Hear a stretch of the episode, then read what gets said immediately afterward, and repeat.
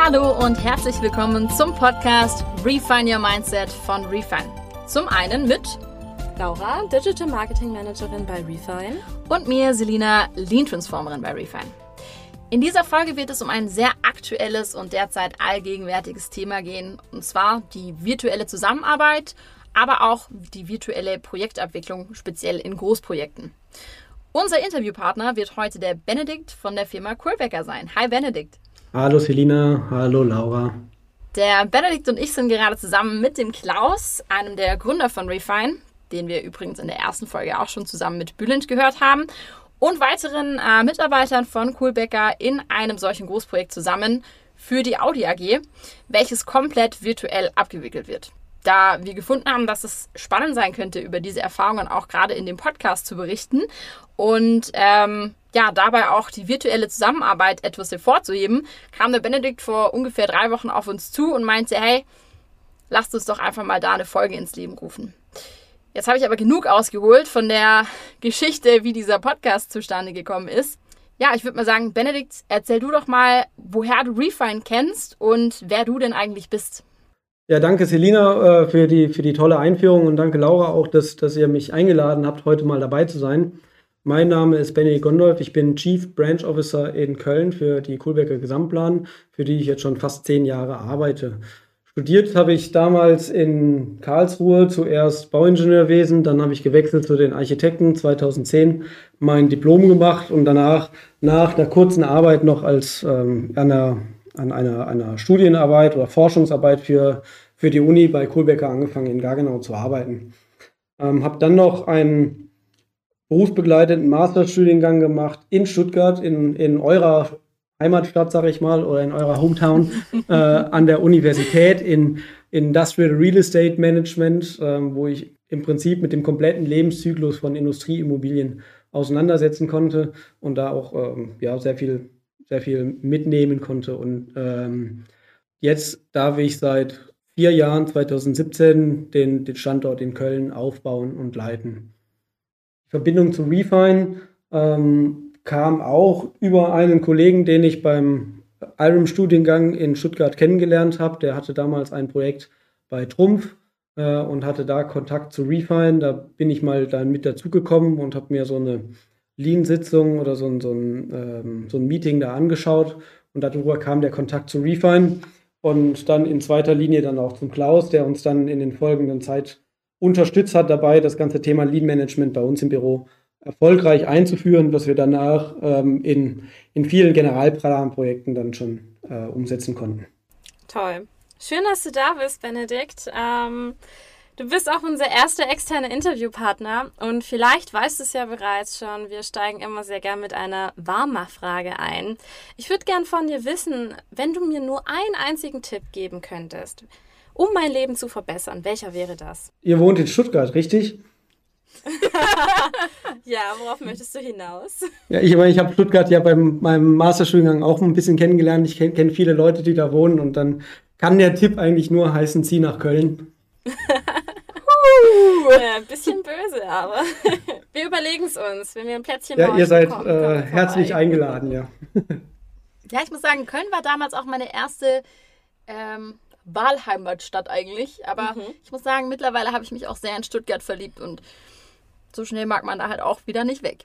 Wir sitzen Ja, gerne aber- in unserem Kesselchen. Aber tatsächlich habe ich mit dem Klaus schon mal drüber philosophiert, ob ihr nicht ein, ein, zwei, drei Arbeitsplätze bei uns im Büro kriegt, um auch hier, ähnlich wie wir es schon in München machen, äh, eine Kooperation aufzubauen und, und euch ein, ähm, ein Standbein in der ähm, Domstadt zu bieten. Ach, ich glaube, da wäre ich gar nicht so abgeneigt. Und man könnte mal ein nicht virtuelles gemeinsames Afterwork-Bierchen zusammen trinken. Sehr gerne. Gut, dann starten wir doch gleich auch mal mit dem Firmenhintergrund, dass wir da auch in das Projekt von Audi besser reinkommen und auch verstehen, was macht denn Kohlbecker eigentlich in Projekten? Welche Rolle nehmt ihr ein? Firma Kohlbecker ist ein familiengeführtes, ja, ursprünglich vielleicht Architekturbüro, Planungsbüro in der, für die Generalplanung. Wir sind jetzt seit ja, 90 Jahren am Markt, also in der dritten Generation familiengeführt. Feiern dieses Jahr unseren 90-jährigen Geburtstag. Wir haben ungefähr 1500 Projekte realisiert und das sind, weiß nicht, über 11 Millionen Quadratmeter Fläche von, von Projekten und das im Prinzip weltweit. Wir arbeiten aktuell an vier Standorten, kommen aus dem schönen Schwarzwald, aus, aus Gaggenau, das ist aber vielleicht nicht, nicht jedem ein Begriff, äh, liegt irgendwo zwischen Karlsruhe, Baden-Baden, so in der Ecke, ähm, sind aber auch in, äh, in München, seit letztem Jahr in Berlin und im wunderschönen Köln ähm, ansässig mit, mit unseren Standorten. Und von da aus planen und betreuen wir im Prinzip Großprojekte im Industriebau oder mit einem großen Fokus auf dem Industriebau ähm, für Kunden weltweit. Genau. Und im Rahmen einer dieser Projekte ähm, hatten wir jetzt die Chance, da zusammenzuarbeiten. Du hast ja schon Großprojekte erwähnt. Vielleicht für die Personen, die noch nicht so aus der Baubranche kommen, ab wann ist es denn laut Definition im Bau ein Großprojekt? Weil, sagen wir es mal so, für ähm, den Menschen außerhalb der Baubranche ist ja schon der normale Hausbau ein Riesenprojekt. Ja, ich glaube, das ist auch nicht so einfach zu sagen. Ich glaube auch der Begriff Großprojekt ist keineswegs so eindeutig definiert und hängt ganz, ganz stark von der Perspektive des Betrachters ab. Wie du gesagt hast, wenn der, der Privat, die Privatperson, die Familie sich entscheidet, ein Eigenheim zu bauen, dann ist das für die ein Großprojekt, was irgendwie lebensverändernd ist. Ja. Ähm, Großprojekte sind von den, von den Bedingungen her eigentlich nicht anders als, als normale Projekte und zeichnen sich halt eigentlich eher dadurch aus, dass in mindestens einem von den Kriterien, sagen wir, Fläche, Kosten, Zeitrahmen oder so, sich vielleicht deutlich von, von normalen, kleineren Projekten unterscheidet. Und wird vielleicht, kann man es am besten definieren über Kenngrößen wie, wie, wie Fläche oder wie, ähm, wie, wie ja, ähm, Budget, Baubudget, Baukosten, anrechenbare Kosten. Also bei uns im Haus sagen wir so, das ist ein wirkliches Großprojekt, so ab 100 Millionen aufwärts, Baukosten. Ähm, es gibt sicherlich Ansichten, die auch darunter schon von Großprojekten sprechen. Aber wie gesagt, das hängt ganz, ganz stark, glaube ich, von der ähm, Perspektive ab mit was man so sonst zu tun hat. Du hast schon von den Bedingungen und so ein paar Eckfaktoren gesprochen. Was sind denn solche besonderen Herausforderungen bei großen Projekten? Ja, ich glaube, das, das ähm, ergibt sich dann auch schon aus diesem Thema Großprojekt, wie ich es gerade beschrieben habe. So. Also im Prinzip ähm, dadurch, dass ich ein großes Projekt habe, dass ich mit großen Kosten oder großen Flächen oder Komplexitäten zu tun habe, ähm, erhöht sich zwangsläufig auch die Komplexität in der ganzen Projektorganisation. So. Und ich bin der Meinung oder ich denke, dass Planung ist immer People Business. Das heißt irgendwie, wir müssen mit Menschen zu tun haben. Wir, wir ähm, tauschen uns mit Menschen aus. Wir machen, keiner von uns macht so ein Projekt in der Größenordnung alleine. Ähm, und da hängt es immer zusammen, wie arbeite ich zusammen. Und wenn wir sehr, sehr viele Projektbeteiligte koordinieren, so, oder dann haben wir da auch die große Herausforderung, glaube ich, das, ähm, so ein Großprojekt zum, zum Erfolg zu führen. Du hattest eben das Audi-Projekt schon als Beispiel genannt. Da sind wir aktuell so im Peak mit, mehr über, mit über 200 äh, Stakeholdern unterwegs gewesen. Nur auf der deutschen Seite, sage ich mal, also vom Kunden, vom, vom Auftraggeber mit seinen äh, Ingenieuren und mit seinen, seinen Fachabteilungen, von äh, uns als Generalplaner, mit allen ähm, Fachplanern, die da dranhängen. Und das ist dann natürlich ähm, eine große Herausforderung, das alles zu koordinieren und unter einen Hut zu bringen. Und das dann in Kombination mit einem extrem straffen Zeitplan, das wir in dem Projekt hatten, ähm, macht das Ganze natürlich sehr herausfordernd und dabei aber auch einfach sehr spannend. Du hast ja jetzt bereits schon das gemeinsame Projekt für Audi ähm, erwähnt. Möchtest du mal vielleicht kurz auf das Projekt eingehen? Um was für ein Projekt handelt es sich hier überhaupt? Gerne. Ähm, da müssen wir mal so ein bisschen schauen, was wir sagen können und was nicht. Aber was man, was man sagen kann, äh, das ist halt auch was, was in der Branche ist. Das, da hat man immer Geheimhaltungsvereinbarungen und so weiter. Aber was wir sagen dürfen, ist, es handelt sich um ein, um ein Projekt für die Audi AG in China. Wir planen da ein komplettes Automobilwerk. Ich glaube, die, die sich in der Branche auskennen, die können sich dann anhand der, der Randbedingungen jetzt schon vorstellen, um, um welche Kosten es da geht. Ähm, und welche, welche Flächen es da geht. Es sind auf jeden Fall mehrere hunderttausend Quadratmeter BGF, die da geplant werden. Coolbecker ist in dem Projekt als Generalplaner tätig. Das heißt, wir koordinieren sämtliche äh, Fachplaner und, und, Fachingenieure, die ähm, da gebraucht werden.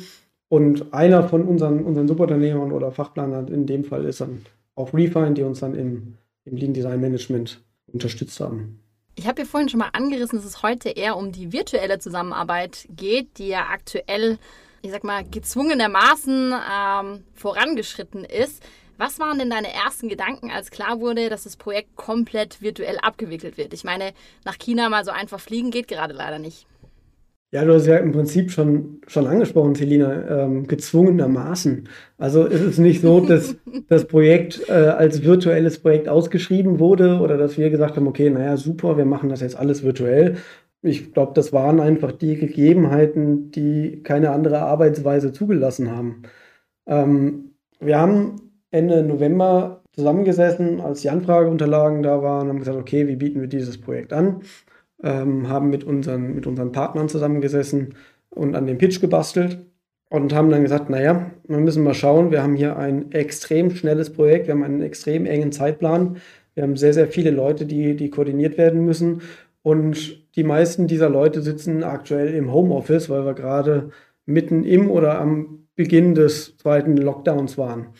Und da wurde einfach sehr, sehr schnell klar, dass das Projekt äh, ähm, virtuell abgewickelt werden muss oder großteils digital abgewickelt werden muss.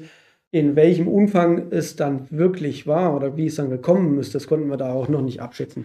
Weil so wie es zunächst mal angeboten wurde, war auch noch geplant zu ähm, gewissen Zeitpunkten, dann wären wir zum jetzigen Zeitpunkt auch schon mal in China gewesen, beziehungsweise würden vielleicht jetzt gerade in China sitzen was äh, aufgrund der, der Pandemie äh, möglich ist, aber mit äh, Einschränkungen zusammenhängt, die gerade keiner von uns eingehen möchte oder kann und dann das Ganze auch nicht mehr sinnvoll machen. Verstehe. Aber jetzt auch wieder für die Nichtbauleute, wissen, wie sieht denn da eigentlich der analoge Standard aus bei Großprojekten und inwiefern unterscheidet er sich denn von der virtuellen Vorgehensweise? Ja, ob es einen analogen Standard gibt, weiß ich nicht, weil es arbeitet wahrscheinlich auch jedes Büro so ein bisschen anders, aber im Prinzip orientiert sich natürlich so der Ablauf an, ich sage jetzt mal, der HUI und dann gibt es Planungsphasen, die aufeinander aufbauen. Das hat jetzt aber nicht so viel mit analog oder virtuell zu tun, weil ähnlich arbeiten wir jetzt auch, nur dass alles ein bisschen komprimierter ist und vielleicht äh, Leistungen gleichzeitig erbracht werden, die sonst aufeinander aufbauen würden. Aber in solchen, solchen Projekten oder der Projektarbeit war es bisher immer so, ob man da jetzt noch von Standard reden kann oder ob sich der Standard einfach generell ändert, äh, ist dann auch die Frage, dass es sicherlich regelmäßige Projektmeetings gibt. So, dass wir dann uns alle zusammen an einem Ort treffen oder die Projektleiter, Teilprojektleiter sich an einem Ort treffen, man in Meetingräumen zusammensitzt und äh, wirklich face-to-face -face miteinander arbeitet, in Workshops zusammensitzt und ja, sehr viel auch dann im Auto unterwegs ist oder im Zug unterwegs ist oder im Fall China jetzt dann halt im Flugzeug unterwegs wäre. So, und viel auch dann in Reisezeit einfach verloren geht.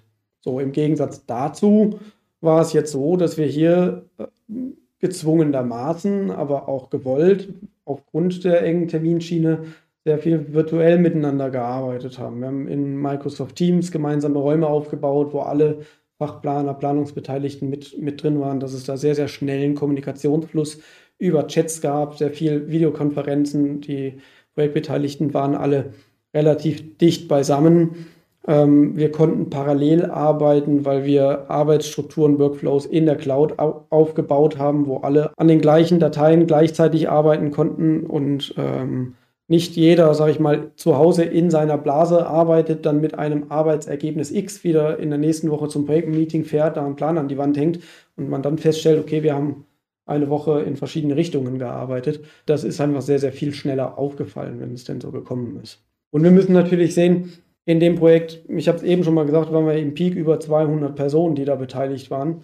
Und wenn wir real betrachten, waren wir jetzt nicht nur einfach an fünf oder zehn Standorten unterwegs, wo die Fachplaner ihre Büros haben, sondern vielleicht im Peak auch an 200 verschiedenen Standorten, weil einfach äh, viele Leute in der Zeit auch von zu Hause aus im Homeoffice gearbeitet haben, mit allen Schwierigkeiten, die vielleicht die aktuelle Situation mitgebracht haben. Homeschooling, Kinderbetreuung und so weiter.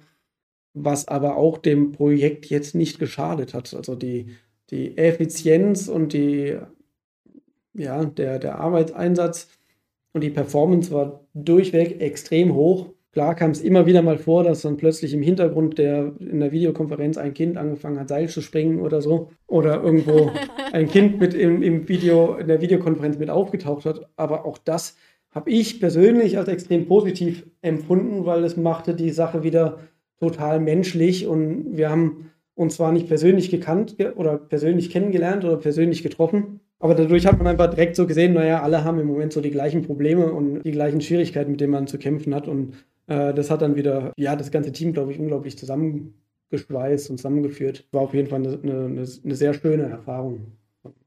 Absolut. Ich kann mich noch an unser letztes Lean-Meeting erinnern. Da war gegen Ende, als wir gebeten haben, dass alle noch mal kurz die Kamera einschalten, haben wir sogar eine Katze gesehen. ja, genau. Das sind ja, das sind ja, das sind ja die Themen. Und das sind Sachen, die passen, passieren halt im normalen oder im, sag ich mal, vor Corona normalen Projektalltag. Also ich bin ja der Meinung, dass wir zu dem Standard nie wieder zurückkommen werden.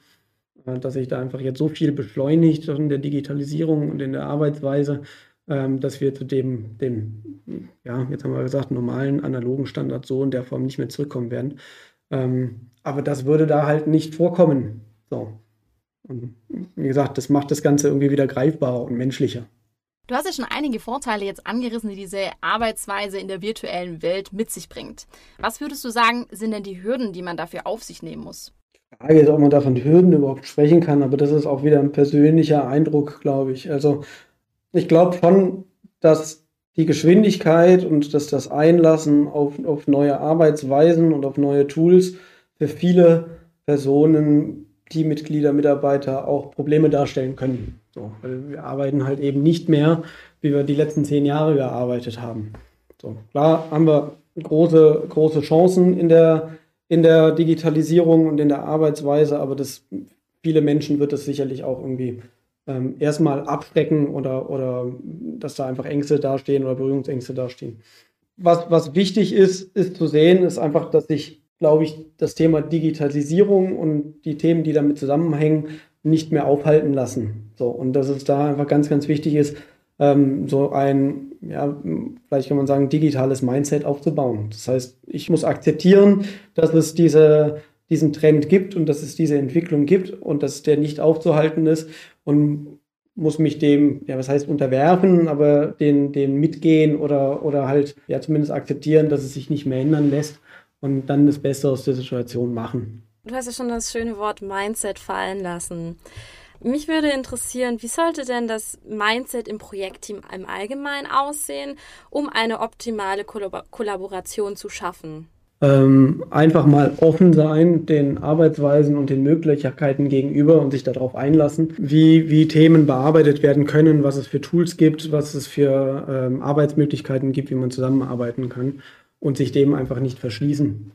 Wie gesagt, wir können die, den, den Trend, den es da gibt, nicht mehr aufhalten und müssen einfach schauen, dass, dass wir da mit, mitgehen und, und uns darauf einlassen. Wir müssen halt aussehen, infolge der Digitalisierung haben sich einfach viele Prozesse im Arbeitsleben extrem verdichtet und sind extrem viel schneller geworden. So. Also Themen, die früher vier bis fünf Arbeitnehmer den ganzen Tag beschäftigt haben, das machen heute vielleicht Einzelpersonen mit einem Tool oder mit Maschinenunterstützung und äh, das dann, wie jetzt in dem Projekt gesehen, auch noch über Landesgrenzen hinweg, über Städtegrenzen, über, weiß ich nicht, bis zu 200 verschiedenen Standorten, wo die Leute sitzen.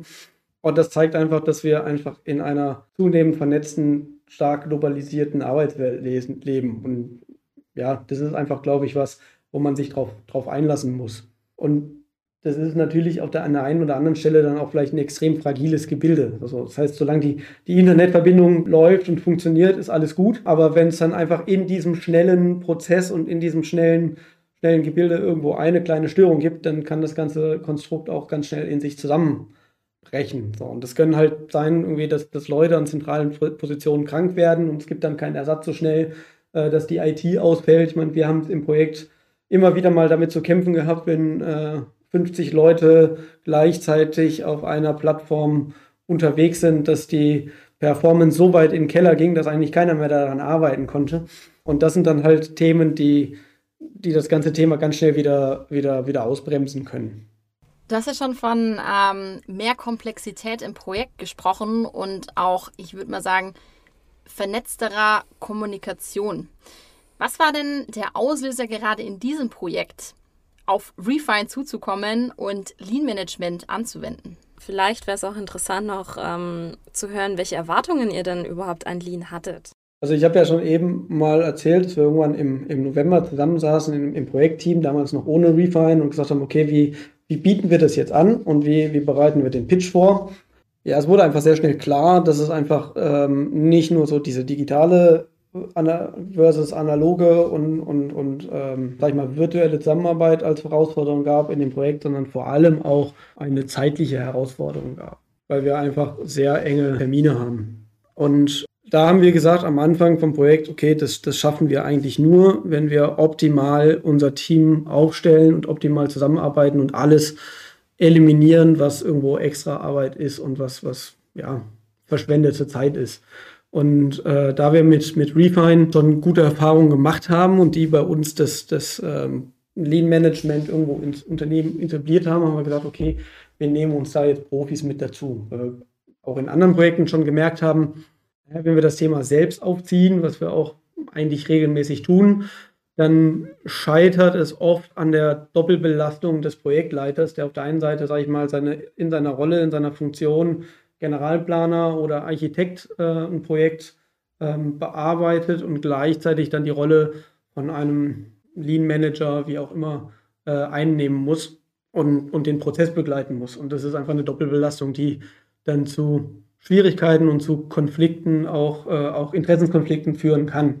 Und äh, bei dem Projekt war einfach so ein extremer Druck auf der Zeitschiene, dass wir gesagt haben, okay, wir müssen uns gleich mal mit an Bord holen als ja, Experten, um einfach den Prozess zu führen und ähm, uns zu unterstützen, die ganzen Subunternehmer zu koordinieren oder, oder zeitlich zu koordinieren, sodass wir da im, im November kurz vor, vor Abgabe oder vor Präsentation des Angebotes noch am, ich glaube, es war ein Sonntagnachmittag, einen vier Stunden Workshop gemacht haben mit Klaus und mit Bülent, um, sage ich mal, die ersten vier, sechs Wochen im Projekt beispielsweise an einem Shop durchzutakten und einzuplanen, wie können wir denn diese Geschwindigkeit ins Projekt bringen und abbilden. Und das ist ein Thema, was wir dann Audi vorgestellt haben in der, in der Präsentation und dem Pitch und dem Angebot und gesagt haben, okay, wir wollen hier noch ähm, noch zusätzliche Berater mit an Bord holen, was natürlich auch nochmal zusätzliches Geld kostet, haben aber durch diese Vorbereitung und durch dieses, dieses, ja, dass wir uns schon so tief mit dem Projekt und der Abwicklung und so weiter beschäftigt haben, uns, glaube ich, auch einen Vorteil gegenüber Mitbewerbern erarbeitet, sodass wir vielleicht oder ich vermute auch deswegen den Pitch gewinnen konnten und gleichzeitig dann noch einen Zusatz von Honorar bekommen haben, mit dem wir dann Refund bezahlen konnten. So. Danke an dieser Stelle. Genau.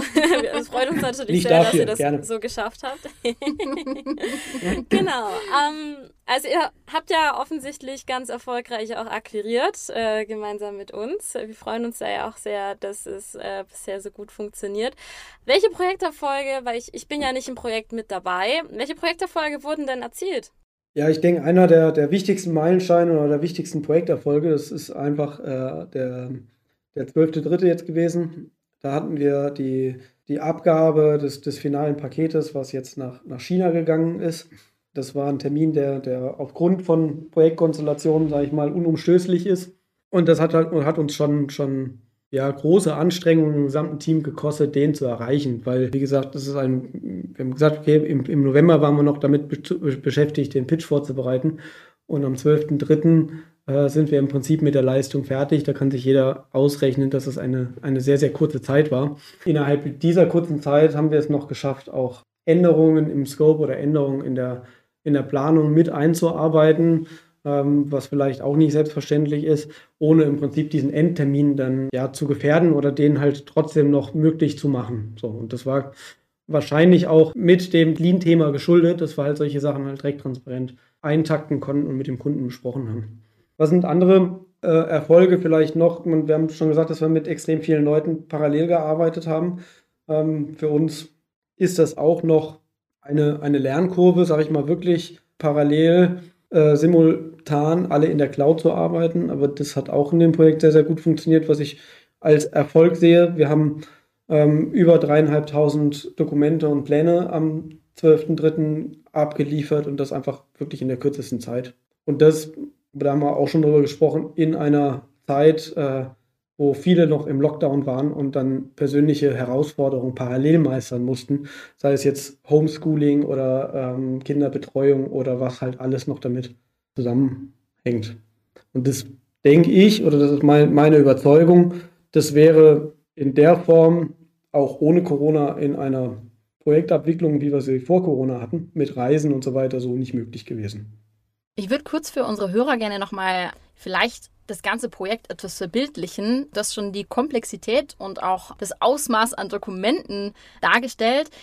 Ja, man kann sich das dann so vorstellen, wir haben jeden Montag unser wöchentliches Lean-Meeting mit allen beteiligten Prozesseignern der Prozesse auf einer gemeinsamen virtuellen Kollaborationsplattform gehabt, die ich finde, Benedikt, korrigiere mich gerne, sehr effizient abgelaufen ist, aber auch deshalb, weil die Teilnehmer total motiviert und ich würde mal sagen, auch gut vorbereitet in die Besprechung gegangen sind. Wir sind dann nämlich einmal komplett alle Teilprojekte durchgegangen, über den aktuellen Stand bis über die zukünftige Planung für die nächsten sechs Wochen hinaus. Und so hat man schön einen Gesamtüberblick über die einzelnen Prozesse in den Teilprojekten bekommen, aber auch ein gesamtes Risikomanagement. Denn wir haben auch geschaut, okay, welche Risiken sind denn in, in den einzelnen Teilprojekten aufgekommen und inwieweit ähm, wirken sich diese auf das Gesamtprojekt aus. Und du hast ja schon die Transparenz angesprochen, Benedikt. Ich finde, in diesem Projekt war die durchaus gegeben.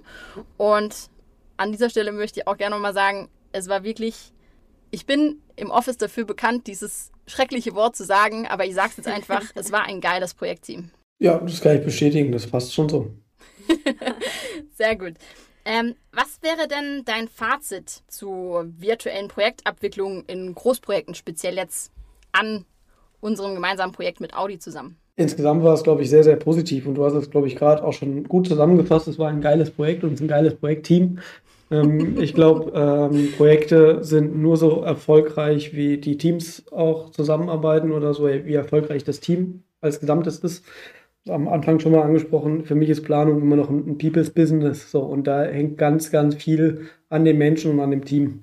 So, insgesamt würde ich ein sehr, sehr positives Fazit ziehen. Weil es ist ja ein Zwischen, Zwischenstep oder ein Zwischenfazit. Ich hoffe, dass für uns geht das Projekt ja noch ein bisschen weiter oder für Audi geht das Projekt noch ein bisschen weiter und ähm, ich hoffe, dass sie genauso erfolgreich da in dem Projekt aktuell weiterarbeiten, wie wir gestartet haben. Und diesem ganzen Thema digitale oder virtuelle Abwicklung, da steckt für mich im Prinzip noch enorm viel Potenzial für die Zukunft drin, wenn wir uns da weiterhin drauf einlassen und das nicht so ein ähm, Strohfeuer ist und man sagt, okay, ja, jetzt ist Corona wieder vorbei, jetzt können wir wieder so arbeiten, wie wir schon immer gearbeitet haben. Und das wird aus meiner, in meiner Sicht auch nicht passieren, weil Corona hin oder Corona her, man kann jetzt viel Negatives sicherlich darüber sagen, aber wenn man die positiven Effekte sich anschaut, dann war das einfach ein extremer Katalysator in Deutschland für die, für die Digitalisierung und für die virtuelle Zusammenarbeit. Und das hat sehr, sehr viel beschleunigt und da werden wir sicherlich nicht wieder in die Zeit zurückfallen, die, die oder in die Arbeitsweisen zurückfallen, die wir vielleicht vorher mal hatten. Ähm, denke, das Thema, Thema Reisen, Reisezeit ist, glaube ich, ein, ein großes Thema, was, ähm, was sich dadurch deutlich effizienter gestaltet. Wir haben das jetzt schon, schon angesprochen gehabt. Wenn man sich das für dieses Projekt mal anschaut, wir haben jetzt zwölf oder 15 Wochen daran gearbeitet und wir haben uns mal den Spaß gemacht, das, das hochzurechnen und sagen, okay, wenn wir jetzt normale Projektbesprechungen gehabt hätten und dann auch mal nach China geflogen wären, das wären einfach ungefähr 65.000 Kilometer gewesen, die wir, die wir in dieser Zeit jetzt eingespart haben, dadurch, dass wir virtuell zusammengearbeitet haben. Und das ist halt natürlich dann extrem viel Zeit, extrem viel Kosten, äh, extrem viel effizienter und wenn wir jetzt auch noch ein bisschen so die Nachhaltigkeitskarte spielen wollen, auch äh, extrem viel CO2, was wir da eingespart haben. Gut für den ökologischen Fußabdruck. Ja, genau. Aber das ist auch schon angesprochen, denn wir bei Refine sehen auch, dass Bauen ein sozialer Prozess ist. Und gerade auch aus der wirtschaftspsychologischen Perspektive sage ich immer ganz gerne, große und komplexe Bauprojekte scheitern meistens nicht an der technischen Kompetenz, weil die ist zu Genüge vorhanden, sondern es scheitert meistens an der richtigen Synchronisation der Kommunikationswege. Mhm. Und ich glaube auch tatsächlich, dass uns da die virtuelle Welt große Chancen bieten kann, diese zu verkürzen, aber auch ein paar Steine mit Technik und digitaler Kompetenz in den Weg legt. Vielen lieben Dank erstmal, Benedikt, dass du uns da einen tollen, umfassenden ähm, Einblick in das gesamte Projekt und die virtuelle Zusammenarbeit mit Audi gegeben hast. Jetzt aber mal noch für unsere Ungeduldigen. Du kennst auch unsere Quick Learnings. Mhm. Welche fünf Quick Learnings würdest du unseren Zuhörern mit auf den Weg geben? Ich glaube, das erste vielleicht, sehr, dass sehr, sehr viel möglich ist, wenn man als Team gut zusammenarbeitet. Und das haben wir, glaube ich, zu Genüge besprochen heute und, und Selina hat es ganz gut auf den Punkt gebracht. Ähm, die Geschwindigkeit, die Geschwindigkeit ist online einfach wahnsinnig hoch und das bietet wahnsinnige Chancen, ähm, Projekte einfach sehr, sehr viel schneller abzuwickeln als, ähm, als zuvor. In dem Zusammenhang wird sicherlich immer wieder der Begriff von Tesla fallen werden, wo, wo Elon Musk einfach sagt, naja, ich, ich baue meine Fabrik dann innerhalb von einem Jahr, so wo andere halt drei Jahre für brauchen. Ähm, und auch das hat das ganze Thema, glaube ich, sehr, sehr viel oder sehr, sehr beschleunigt. Aber das ist einfach ein Beispiel, äh, das zeigt, dass einfach die, die Geschwindigkeit in der ganzen digitalen, virtuellen Welt insgesamt sehr, sehr viel höher wird und viel, viel schneller wird. Und das auch in dem Projekt. Ähm, das Arbeiten ist dadurch oder auch wegen der Digitalisierung oder, oder diesem, diesem Online-Arbeiten sehr viel flexibler und zeit- und ortsunabhängiger geworden. Das hat, glaube ich, das nicht nur das Projekt gezeigt, sondern auch die ganze Corona-Thematik mit Homeoffice, mit, mit, mit Homeschooling und so weiter, dass dann Zeiten nachmittags plötzlich für die Kinder da sind, aber dafür arbeite ich abends wieder und so weiter. Also, dass wir äh, nicht mehr so dieses klassische 9 to 5 und dann im Büro haben, sondern die Leute arbeiten von, von wo sie wollen und wann sie wollen. Ähm, und wir haben einfach gelernt, dass es dem Projekt in der Performance oder eigentlich keinen kein Abbruch tut und dass es genauso gut läuft und vielleicht sogar besser. Dann habe ich gelernt, dass Online-Zusammenarbeiten sehr viel Spaß machen kann im Projekt. Vielleicht wegen den kurzen Kommunikationswegen, dass man überall mit jedem mal kurz sprechen kann, sich kurz über Videokonferenzen sehen kann. Ähm, die Kommunikation im Chat ist dann auch eine andere als im äh, als per E-Mail, weil dann auch mit Emojis gearbeitet wird und man schickt sich mal irgendwie ein GIF hin und her, um irgendwie einen Standpunkt äh, vielleicht nochmal ein bisschen anders zu verdeutlichen. Vielleicht liegt das auch daran, dass wir einfach ein gutes Team waren, aber ähm, das, das ist einfach eine andere Art von Kommunikation und das kann auch sehr, sehr viel Spaß machen. Also hat mir zumindest in dem Projekt sehr viel Spaß gemacht. Und als letztes, ich weiß nicht, ob das ein Learning ist, aber das ist dann doch das, was ich vielleicht trotzdem noch ein bisschen vermisst habe in dem, in dem Projekt, ist so dieses wirkliche persönliche Treffen und Networking und dass man mal abends zusammen Bier trinken geht, ähm, das ist dann was, was dem Ganzen vielleicht noch so ein bisschen die Krone aufsetzen könnte. Also das hat dann doch schon noch ein, am einen oder anderen Tag ein bisschen gefehlt. Ja, also falls sich das Ganze mit Corona positiv entwickeln sollte, ich glaube, wir sind da auch nicht abgeneigt, uns mal zu einem Afterwork-Bierchen in China zu treffen. Gerne. ja, ich glaube, wir könnten da noch länger und ausschweifender über das Projekt und über virtuelle Zusammenarbeit sprechen. Aber wir wissen ja, man hat ja auch eine begrenzte, ich würde mal sagen, Aufnahmespanne. Und ich glaube, wir sind schon so gut wie am Ende und haben sehr viele Einblicke über die Arbeit in dem speziellen Projekt, über das wir gerade gesprochen haben, aber auch über die generelle virtuelle Zusammenarbeit bekommen. Und danke nochmal an dieser Stelle, Benedikt. Wir haben uns wahnsinnig gefreut, dass du auf uns zugekommen bist, um den Podcast aufzunehmen. Vielleicht an dieser Stelle, Entschuldigung, dass ich dich unterbreche, Alles Selina. Gut. Vielleicht nochmal für unsere Zuhörer. Also wir sind hier auch gerade alle digital zusammengeschaltet. Wir sitzen nicht im selben Raum. Ähm, Benedikt sitzt in Köln und wir waren in unserem Refine Headquarter in Stuttgart. Also auch hier funktioniert die virtuelle Zusammenarbeit wunderbar. Ja, störungsfrei. Ja. Fast störungsfrei. Entschuldigung. Fast störungsfrei. genau. Dann würde ich an dieser Stelle sagen, danke Benedikt, dass du bei uns im Podcast zu Gast warst und dass wir zusammen mit dir dieses geile Projekt starten und durchführen konnten. Und dann würde ich sagen, Laura, Digital Marketing Managerin, Was gibt es denn noch aus der Marketing-Sicht, ja. was man vielleicht hier beachten könnte? Aus der Marketing-Sicht. Nein, liebe Zuhörer, falls ihr euch ähm, beim Zuhören dachtet, boah, Kohlbecker und der Benedikt, die klingen super spannend, den kann ich wärmstens empfehlen, mal auf ihren Social Media Kanälen vorbeizuschauen. Ich glaube, man findet euch unter Kohlbecker Gesamtplan, richtig? Das ist richtig. Man genau. findet uns äh, auf, auf LinkedIn, Instagram, Xing, Facebook, wo auch immer. Oder ganz klassisch über die Homepage. Und ja, mich persönlich am besten wahrscheinlich über LinkedIn. Genau. Ähm, also schaut da gerne mal vorbei und wenn ihr euch so oder so schon im virtuellen Raum befindet, schaut auch, gerne auf den Channels von Refine vorbei. Und zwar sowohl auf Instagram, Twitter, Xing oder LinkedIn unter Refine Team bzw. Refine Projects AG. Das war's für heute. Vielen herzlichen Dank. Auch an dich nochmal, Benedikt. Das war super spannend. Danke und, euch, hat ähm, viel Spaß gemacht. ja, ich glaube, wir freuen uns auch schon auf genau. die nächste Folge, die wir vielleicht hoffentlich zukünftig gemeinsam aufnehmen. Ähm, wir freuen uns auch immer über Feedback an podcast.refine.team. Der Link befindet sich auch in der Beschreibung. Genau, das war's von uns. Vielen Dank und macht's gut. Bis zum nächsten Mal. Ciao.